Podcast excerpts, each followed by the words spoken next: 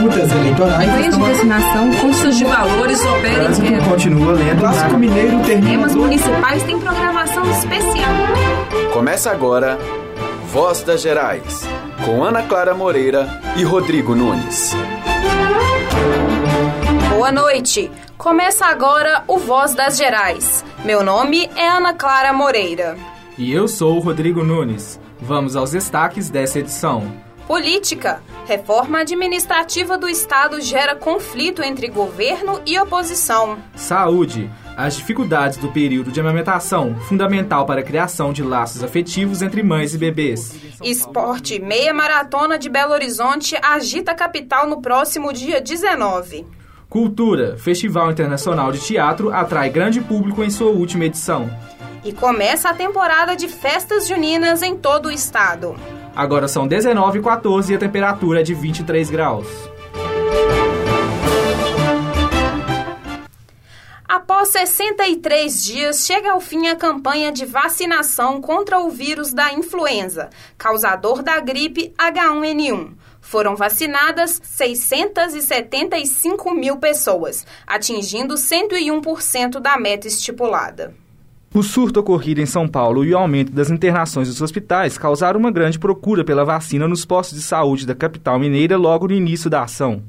Após oito dias, 70% das pessoas estipuladas pela meta da campanha já haviam sido vacinadas. A Secretaria Municipal de Saúde informou, através de nota, que a procura pela vacina no início da campanha é atípica e que em anos anteriores sempre houve a necessidade de prorrogar o prazo. A coordenadora de imunização da Secretaria Municipal de Saúde, Gisele Nacur, comentou a situação. Na realidade era isso, gente. Tinha um risco da H1N1, não é? E a população toda queria. Né? E você não tinha produção para isso. Nós nunca conseguimos atingir cobertura tão rapidamente na campanha de gripe. Porque a história da vacina nos fala sobre isso. As pessoas se mobilizam à medida que ela sente que tem um risco. Se não sente, fico eu aqui dizendo para ela de um risco que ela não sente que tem. Então, momentaneamente, gente, houve falta em alguns pontos, e à medida que havia ia havendo falta, né, as unidades iam fazendo remanejamento, né, e a gente ia entregando aqui à medida também que havia solicitação disso. Mesmo tendo recebido 80% do total previsto para a cidade, a baixa no estoque também foi justificada pela procura de cidadãos que não estavam nos grupos de risco, apontados pelo Ministério da Saúde, mas que não podem deixar de receber a dose. Por questão de sigilo, constrangimento ou exposição, não informaram a equipe de saúde sua doença crônica. Os grupos de risco dessa etapa da campanha foram compostos por crianças com idade entre 6 meses e 5 anos, gestantes, idosos, mulheres com até 45 dias após o parto, pessoas com doenças crônicas e profissionais de saúde. São contemplados também as pessoas em privação de liberdade e os profissionais carcerados. Era isso, declarava que ela estava recebendo a vacina. Isso não posso pegar a vacina para ninguém, gente. Eu tenho ela lá, cara. Como é que eu compro ela não é? Né? Isso é complicado, é muito complicado. Porque o rico vai com o médico dele, fácil consegue, né? Uma prescrição médica dizendo para ele tomar a vacina. Então é, é, é difícil essa história, controlar o povo. No dia 12 de maio, os centros de saúde receberam nova remessa da vacina. Porém, às vésperas do fim da campanha, mais de 37 mil pessoas que integram o público-alvo definido pelo Ministério da Saúde ainda não tinham procurado os postos de vacinação. Mesmo com a alta procura em pouco tempo, os casos de síndromes causados pelo vírus aumentaram 66,6% na capital mineira, subindo para 25 confirmações de diagnósticos até o dia 20 de maio, quando a campanha foi finalizada. A reportagem conversou com a população sobre a falta da vacina. Não, falaram nada, falou que não tinha nem previsão de quando. De quando ia chegar, nem É. de remédio. Eles estavam, acho que eles estavam dando prioridade para os idosos. E, lá, e- tem muita e falou que que, foi- os idosos que têm, os idosos que têm é, prioridade, tá certo, tem prioridade. Mas as pessoas que têm problema de pressão, é, diabetes, do- doença, essas doenças crônicas, tem que, é, tem que tomar a vacina. Meu Ele não remédio eu compro de pressão no outro. Meu pai, meu pai mora, ele tinha. mora no, é, morava aqui no Padrão Certo. Ele falou que ia lá pra vacinar. Eu falei assim, ó, lá não tá tendo vacina. Ele falou assim, ah, eu procuro outro posto. Falou que ia pro- procurar um posto lá na no, no Barro Preto. Que diz que lá tem, agora aonde eu não sei. Meu nome é Aparecida Maia. Eu já fui em dois postos de saúde para tomar a vacina H1N1. E nenhum dos dois postos não deixaram eu tomar. Eu acho um absurdo, porque esse negócio de ficar separando ah, é, é, quem pode tomar, quem não pode, isso é besteira, sabe por quê? Acho que nós todos somos, somos seres humanos, né? E temos que tomar sim. No período de vacinação, estive no posto de saúde aqui no bairro Grajaú, não tinha vacina e nem previsão quando voltava. Estou sem tomar a vacina até hoje. Eu fui atendida dia 25 sem problema nenhum. Tinha poucas pessoas. E depois disso eu vi várias pessoas que não conseguiu vacinar porque não, não tinha mais vacina. Aí teve. A senhora falou que tá, tinha poucas doses, aí tinha mais gente esperando? Tinha, tinha. Era. Umas 50 doses e devia ter mais de, de 70 pessoas esperando. Ah, entendi. Aí ele disse que ia chegar no outro dia mais. Mas as pessoas vinham muito tarde também, né? entendi. Tem que vir cedo. Repórter Rodrigo Nunes para o jornal Voz das Gerais. Não há previsão de prorrogação da campanha, mas, segundo a Secretaria Municipal de Saúde, os postos onde houver sobras ainda podem atender a população. A influenza A é uma doença causada pelo vírus H1N1. Sua transmissão e seus sintomas são facilmente confundidos com os da gripe tradicional. A diferença é que a gripe do tipo A pode levar a complicações maiores e até mesmo à morte o período de incubação da doença é de 3 a 5 dias. Os sintomas mais comuns são febre alta, tosse, dores de cabeça e muscular, falta de ar, diarreia e vômitos. Ao apresentar sinais da doença, o médico deve ser consultado. Em hipótese alguma, a pessoa deve se automedicar. Para se proteger da gripe H1N1, deve-se lavar frequentemente as mãos e desinfetá-las com produtos à base de álcool, evitar contato com pessoas doentes e não compartilhar objetos pessoais. As brasileiras são as mulheres que mais doam leite no mundo. É o que revela a pesquisa da Organização Pan-Americana de Saúde, publicada este ano. Amamentar sua segunda filha foi fácil, mas não foi assim durante a amamentação da primeira filha de Amanda. Após sua primeira gravidez, Amanda teve o auxílio da maternidade Odete Valadares, em BH, para tratar de uma mastite, uma inflamação da mama que pode ser causada pelo entupimento dos canais por onde passa o leite. Em gratidão ao atendimento oferecido pela maternidade, a historiadora, agora em sua segunda gravidez, doou o leite para ajudar mães que, por algum motivo, não podem amamentar seus bebês. E eu precisei recorrer mais uma vez a eles pelo excesso de leite e aí fui orientada a, a prosseguir com a doação, caso eu tivesse interesse, né? E, então isso foi assim, extremamente gratificante. Foi uma forma de retribuir o auxílio que eu recebi de uma forma extremamente amorosa, carinhosa e acolhedora e ao mesmo tempo eu sabia que tinha leite destinado para crianças que não podiam naquele momento estar junto das suas mães, né, por alguma razão. 72,9% dos bancos de leite do mundo estão localizados no Brasil. O país conta também com o maior número de doadoras, segundo a pesquisa divulgada em março deste ano pela Organização Pan-Americana de Saúde. O Banco de Leite da Maternidade Odete Valadares, localizada no bairro Prado, é referência na capital mineira. No ano passado, a maternidade recebeu mais de 3 mil litros de leite, atendendo 1.200 crianças prematuras ou que apresentavam alguma doença, como diarreia, infecções respiratórias ou intolerância a outros tipos de leite. A amamentação nos primeiros dias de vida é essencial para o bebê. Através do leite, a criança recebe os anticorpos já produzidos pela mãe, junto a todas as vitaminas e nutrientes necessários para seu desenvolvimento. Segundo Juliana Molica, bioquímica do Banco de Leite da Maternidade Odete Valadares, é essencial que as mães entendam a importância do aleitamento ainda no pré-natal. O índice de aleitamento materno nosso aqui, ele ainda é baixo, ele pode ser melhorado. Então, assim, para que isso aconteça, o importante é que essas mães sejam orientadas ainda no pré-natal sobre a importância do aleitamento materno. Que durante a consulta no pré-natal, o obstetra já converse com elas e explica a importância de preparar a mama e de amamentar aquela criança. Os benefícios do aleitamento materno não se restringem ao seu valor nutricional. O pediatra Antônio Augusto Leão afirma a importância deste ato para o psicológico e a ligação afetiva entre mãe e bebê. além da questão psicológica também, afetiva, em que a relação mãe-criança é formada e sedimentada a partir dessa convivência através do contato do, da boca com o seio materno, transmitindo um olhar até mais saudável e mais um olhar que prepara a questão psicológica e emocional para transformar-se num adulto saudável. Isabela Martins para o jornal Voz das Gerais. Vamos agora às informações do trânsito ao vivo com a repórter Tabata Polini. Boa noite, Tabata. Boa noite, Ana. Boa noite, Rodrigo. Bom, em Belo Horizonte o tráfego está complicado na Avenida Cristiano Machado, na altura da estação São Gabriel. Trânsito intenso também na Carlos Luz, no entorno da UFMG e na Abraão Caran, ainda próximo à Federal. Na região do centro, fluxo intenso de veículos nas avenidas Olegário Maciel e na Bias Forte. Em contagem, não há ocorrências de engarrafamento. Voltamos ao estúdio com você, Rodrigo. No próximo bloco, reformas administrativas de Minas Gerais cortam pastas e geram conflito entre governo e oposição.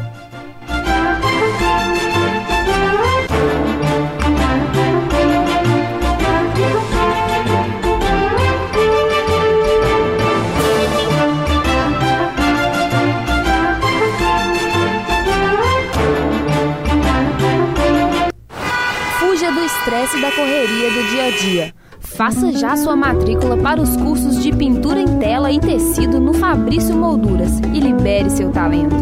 Inscrições abertas para turmas no período da manhã, tarde e agora com novos horários à noite.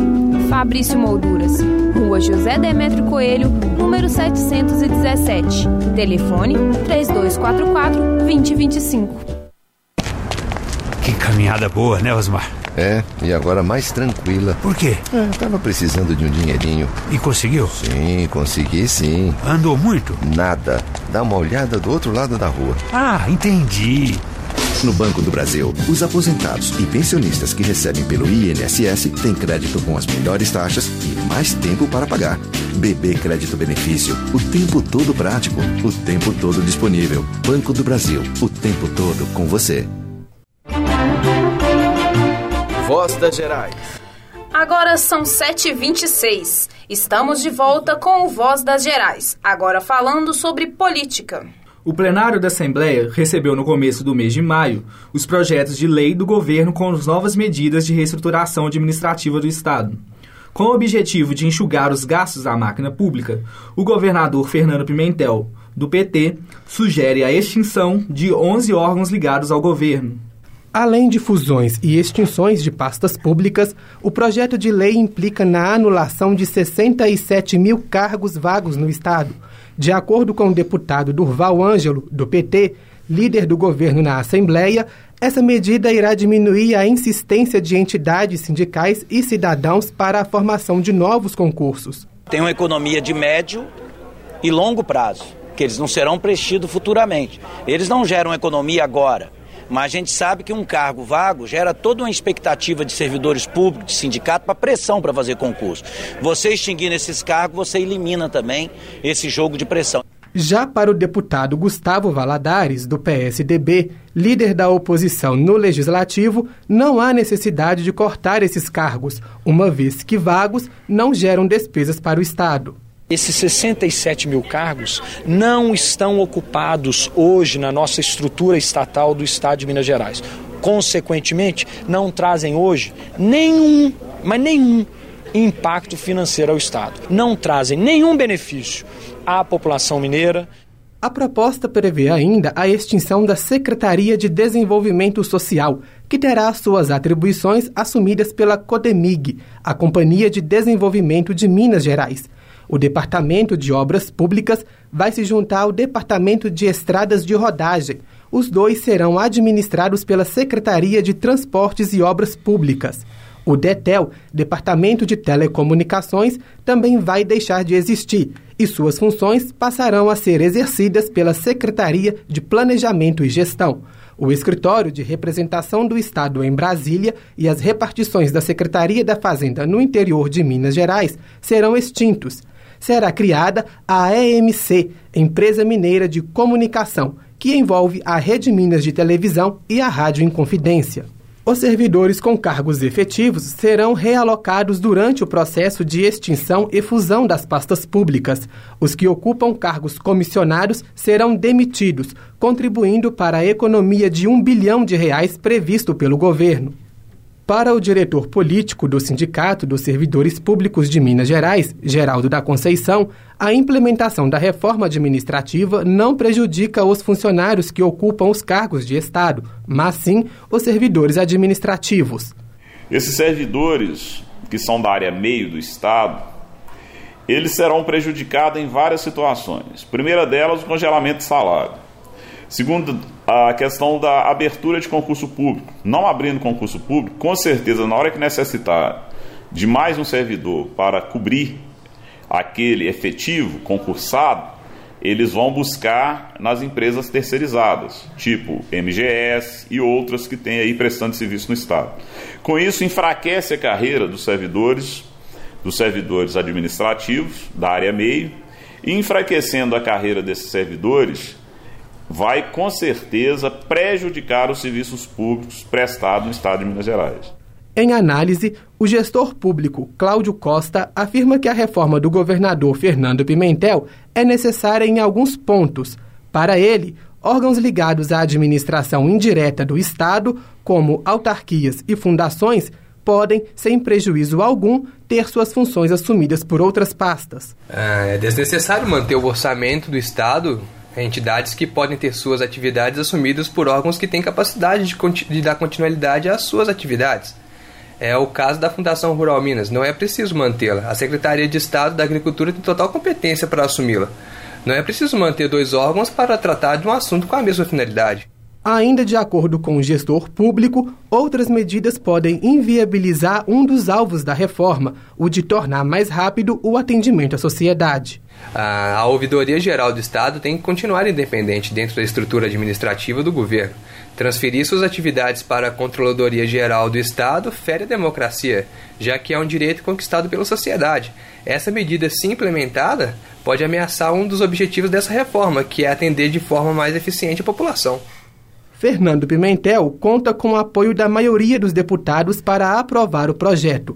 O deputado Durval Ângelo alega não ter dúvidas de que essa proposta permite o Estado atender com mais agilidade às necessidades da população. O que se busca hoje é eficácia e proximidade com a sociedade, quer dizer, um governo que responda de imediato né, às necessidades da população, que esteja mais próximo em todas as 17 é, regiões de governo do Estado. Bruno de Oliveira, para o jornal Voz das Gerais. Antes da votação na Assembleia, o parecer ainda deve ser discutido em duas sessões com a comissão que vai analisar a proposta. O Legislativo ainda não divulgou as datas das próximas etapas do processo. No ano passado, o Brasil registrou a criação de quase 2 milhões de empresas. 75% delas são de microempreendedores individuais. Os dados divulgados pela Serasa Experian revelam uma realidade. O aumento do desemprego tem estimulado o empreendedorismo. A crise bateu a porta de muita gente. Porém, muitos souberam aproveitar o momento para se reinventar. Segundo o indicador Serasa Experian de nascimentos de empresas, em 2015 foram criadas mais de um milhão de novas empresas no Brasil. O número representa um aumento de 5,3% se comparado com o montante de novos empreendimentos registrados durante todo o ano de 2014. De acordo com Michele Salub, analista do Sebrae Minas, o aumento de novas empresas em 2015 foi puxado pelo surgimento de novos microempreendedores individuais. A gente acredita que essa motivação ela surgiu mesmo depois dessa onda de crise que assolou o país, né? E acaba que com a ocorrência de desemprego, a falta de renda, as pessoas elas têm buscado soluções para se reinventarem. E elas não querem fazer isso mais na informalidade. Elas querem a formalidade, elas querem buscar o aval do governo e por isso mesmo o microempreendedor individual, o MEI, ele é uma boa saída para isso. Então vale a pena formalizar, né, Michele? Claro, claro. As pessoas, hoje as pessoas já entenderam que vivendo na informalidade, ela não, ela, isso não traz muitos benefícios. Por isso, ter formal e ter formal com tributos menores é a solução para quem está começando.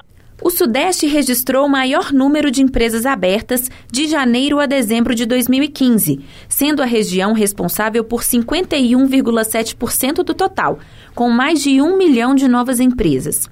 Os setores que mais despontam são comércio varejista de artigos do vestuário e acessórios, cabeleireiros, obras de alvenaria e setor de alimentos e bebidas.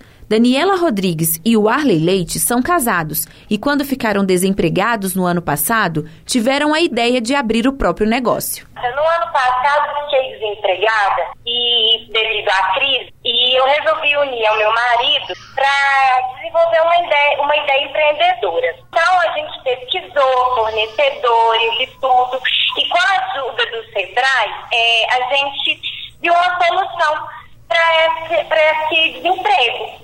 Então, a gente viu que os benefícios do MEI eram super vantajosos e eu fiquei grávida. Então, a gente pesquisou muito e viu que, que tinha benefício de auxílio maternidade. Então, isso ia ajudar a gente. A crise econômica do país é outro aspecto a ser considerado, porque apesar da sensação de insegurança financeira, muitos aproveitam a oportunidade para fazerem o que gostam e investirem no próprio negócio. Esse foi o caso de Verônica Campos, que criou o food truck Rota dos Sabores.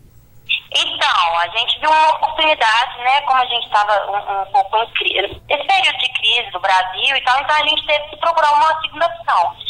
Então, foi por esse motivo que a gente procurou essa questão do food truck, que era uma, uma, uma rentabilidade que a gente poderia ter, mas eu precisei me especializar, né? Porque não é servir qualquer coisa. E foi nesse curso aí que você descobriu a possibilidade de se formalizar como microempreendedor individual?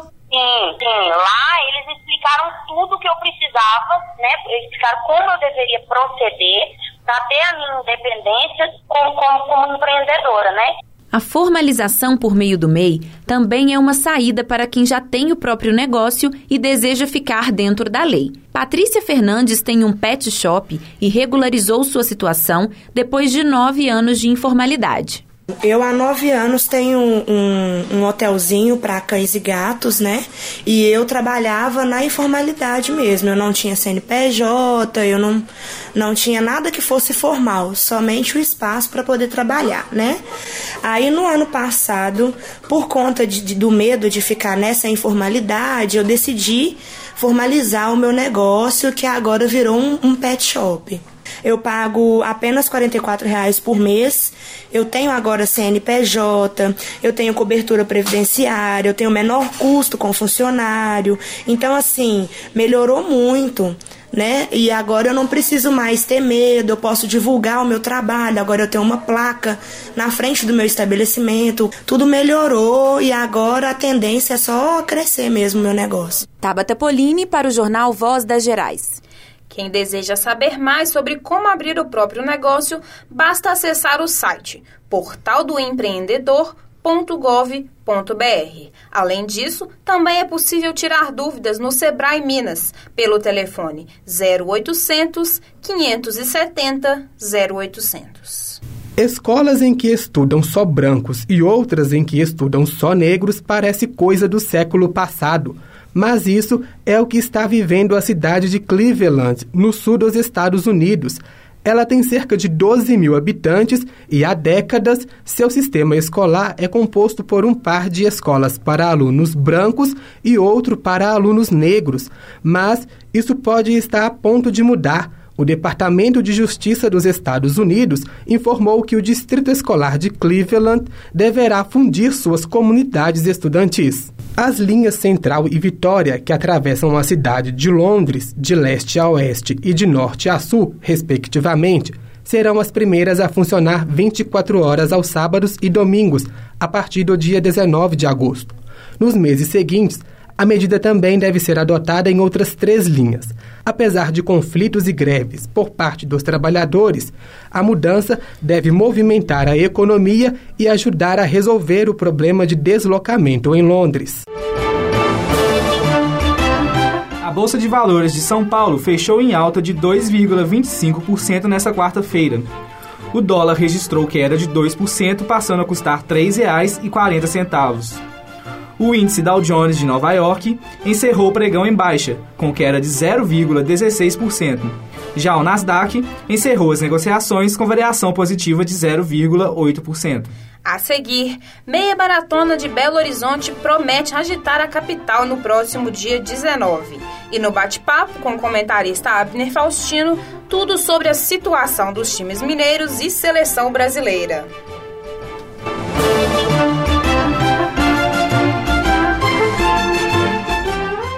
Ajuda para instalar a cobertura? Não, nem precisa. O patrão escolheu telhas Onduline. Onduline? É, são leves, não quebram, utilizam menos madeira e a obra fica mais hum, rápida. São bonitas. Você que pintou? Dessa vez não, mas Onduline vem com quatro cores diferentes e aceita tinta também. Deixa o telhado com a cara do patrão. Então vai ser verde de tranquilidade. Vai é ser vermelho de raiva se ele te pegar nessa forma. Vai terminar com Onduline cobre o Brasil de qualidade e sua família de prêmios. Acesse ondulinecobrindoobrasil.com.br, mande sua frase e participe. Se você não cuidar da natureza, a água do rio e da cachoeira pode deixar de existir. E da sua torneira também. Se você não cuidar da natureza, as árvores podem deixar de existir. E os pássaros também. Se você não cuidar da natureza, ela vai deixar de existir. E você também. Meio ambiente. Sem ele, você deixa de existir. ONG Quatro Cantos do Mundo. Voz das Gerais. Agora são 19h41. Estamos de volta com Voz das Gerais, com nosso repórter Abner Faustino falando sobre futebol. Boa noite, Abner. Boa noite, Rodrigo. Boa noite, Ana. Boa noite, ouvintes do programa Voz das Gerais. Semana tensa em Belo Horizonte para os torcedores de Atlético e Cruzeiro, né, Rodrigo? Sim. Pois é semana de super clássico pelo Brasileirão. As equipes estão fazendo um campeonato muito abaixo da expectativa. Enquanto o Atlético é apenas o 14º, o Cruzeiro está na zona de rebaixamento em 18º. E nessa semana de clássico, Abner, o que, que os times mineiros estão fazendo para sair dessa situação?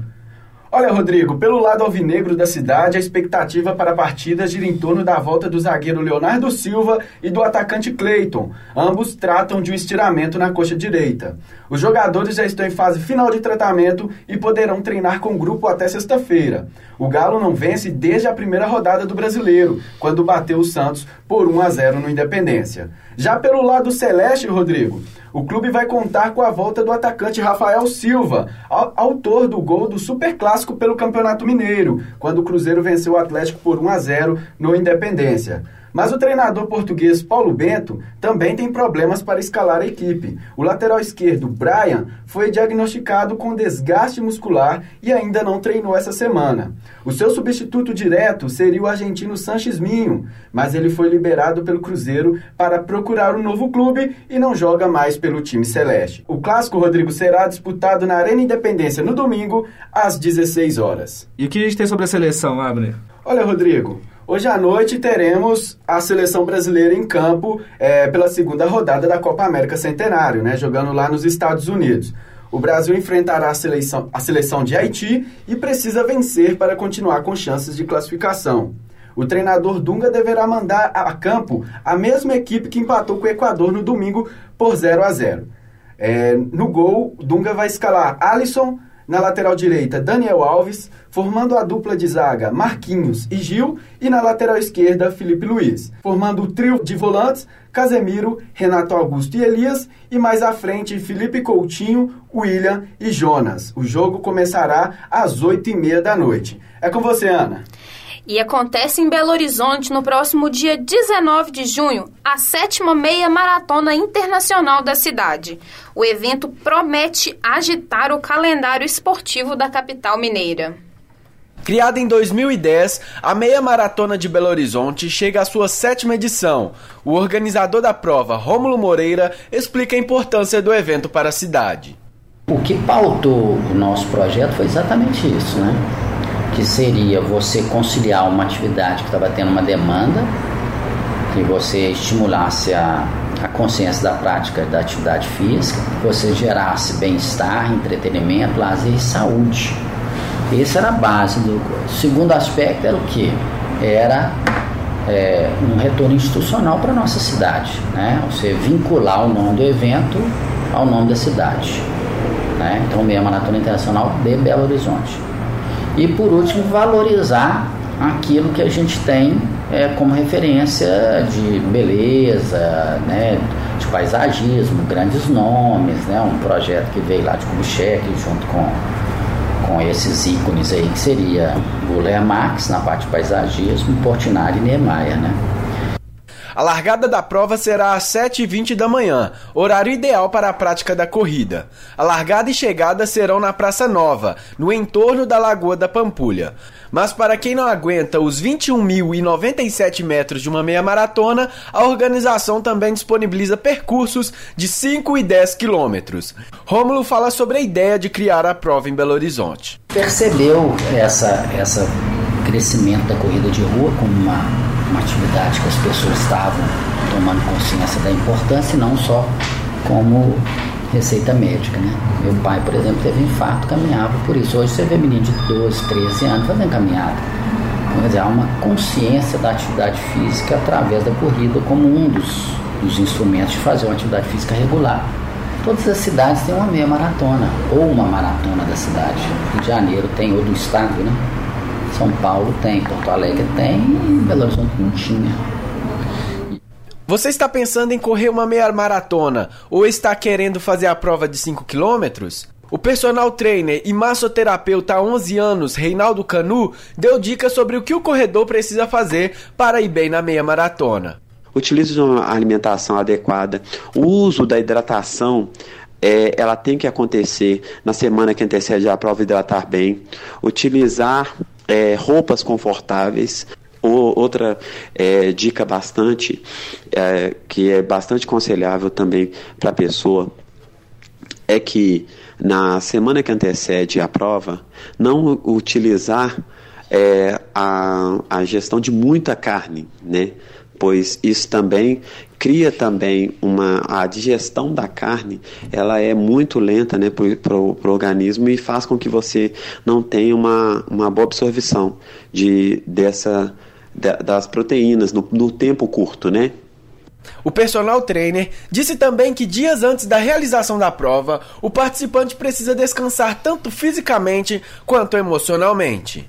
Tenho vários atletas que disputam várias provas, igual essa prova de Belo Horizonte, nessa né, meia maratona de Belo Horizonte que foi disputada ano passado. Teve atletas que tiveram insônias dias antes da prova, né? E, e a gente até mesmo aconselha a ele que, que façam alguma coisa que, que distraia, né? Que saia dele. É igual uma preparação para uma, uma, uma prova de vestibular, ou seja, que façam alguma atividade que não seja uma atividade de esforço físico, ir ao cinema, ver um filme, descansar a parte é, emocional, ou seja, é, nada de visitar aquele parente dias antes, é, aquele parente que te, te lembra alguma coisa que vai te trazer uma carga negativa, né? Abner Faustino para o jornal Voz das Gerais. A corrida será dia 19 de junho na Orla da Lagoa da Pampulha. Para outras informações, acesse meiamaratona.bh.com.br. O Festival Internacional de Teatro, Palco e Rua de Belo Horizonte, o FIT BH, se despediu de sua 13ª edição de uma maneira especial. O FIT BH evento realizado pela Fundação Municipal de Cultura, finalizou suas atividades com a intervenção urbana Último Ato no viaduto Santa Teresa e cumpriu com a proposta de transformar o espaço público em palco para arte e ocupação. De acordo com o presidente da Fundação Municipal de Cultura, Leônidas Oliveira, apostar no espaço público como palco para a cultura é o ponto-chave para o festival. As casas de espetáculos são, por excelência, os lugares da arte, mas Belo Horizonte tem um fenômeno nos últimos anos que o carnaval, a virada cultural, as ocupações urbanas demonstram essa, essa latência do espaço público. Então, apostar no espaço público significa apostar na convivência. Na convivência do cidadão com a arte de forma mais próxima, na convivência do cidadão com o espaço urbano, dos artistas entre os artistas e do artista com a comunidade. Para a professora Mônica Salum, que esteve presente no último dia de apresentações do festival, a proposta do FIT atraiu e despertou o interesse da população, que foi às ruas e aos teatros conferir a intensa programação dos dos espetáculos nacionais e internacionais. Essas atividades culturais, que é muito importante para a formação do cidadão, né? Ela incentiva as pessoas a buscarem cada vez mais essa participação. Somando mais de duas décadas de existência, o FIT BH configura-se como palco de intercâmbio cultural, de reflexão e de formação de artistas e público. Segundo a estudante de teatro Laura Lopes, é importante para a população essa troca que ocorre entre as atrações e o público. Eu gosto da proposta do FIT de ampliar os espaços da cidade para esses eventos, é, visando não só atender né, a plateia perante os palcos, mas também a plateia das ruas. E cada vez mais vem coisas diferentes para apreciarmos e geralmente são muito interessantes, assim. E sem falar que é uma troca riquíssima, né? Ter esse contato com artistas de fora, onde podemos, além de agregar conhecimento, desenvolver novas técnicas, abrirmos o olhar para novas coisas no mundo da arte com uma percepção, assim, totalmente diferente. Foram mais de 70 atrações que atraíram cerca de 80 mil pessoas. Para a próxima edição, a Fundação Municipal de Cultura realizou diversas pesquisas com o público no intuito de descobrir quais pontos precisam de melhorias.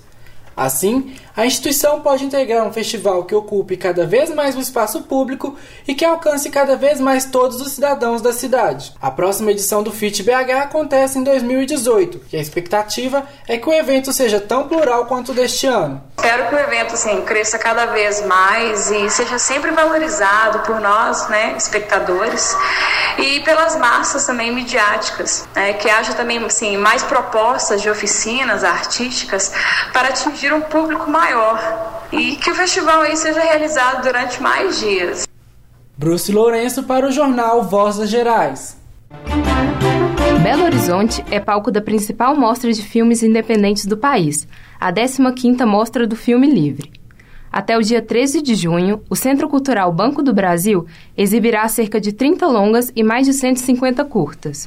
A programação conta também com oficinas de GIF e debates sobre cinema. Todas as atividades são gratuitas. Mais informações no mostradofilmelivre.com. Até o dia 16 de junho, a Associação Cultural dos Amigos do Museu de Arte da Pampulha apresenta a exposição Telas Urbanas. Artistas que estiveram na segunda etapa do projeto foram convidados a realizar novas obras de grafite e intervenções murais dentro do museu. A exposição tem entrada gratuita e pode ser visitada de terça a domingo, das 9 às 19 horas. A agenda cultural deste fim de semana está repleta de atrações especiais.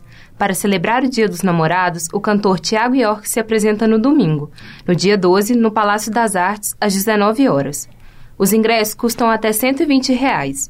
O repertório conta com sucessos como Story of a Man e Um Dia Após o Outro. Teatro Lights. Isabela Hendricks recebe o ator e comediante Eric Johnson todas as quintas-feiras até o dia 14 de julho, às 21 horas, para apresentar o espetáculo Eric Pinta Johnson Borda. Na peça, o artista conta com histórias e interpretações engraçadíssimas que resgatam suas experiências pessoais e carreira artística. Os ingressos custam até 50 reais. Está aberta a temporada de festas juninas em todo o estado. Canjica, pipoca, milho verde e muita animação em volta da fogueira são as marcas do festejo. Muita gente espera com ansiedade a chegada do mês de junho para aproveitar as tradicionais festas juninas.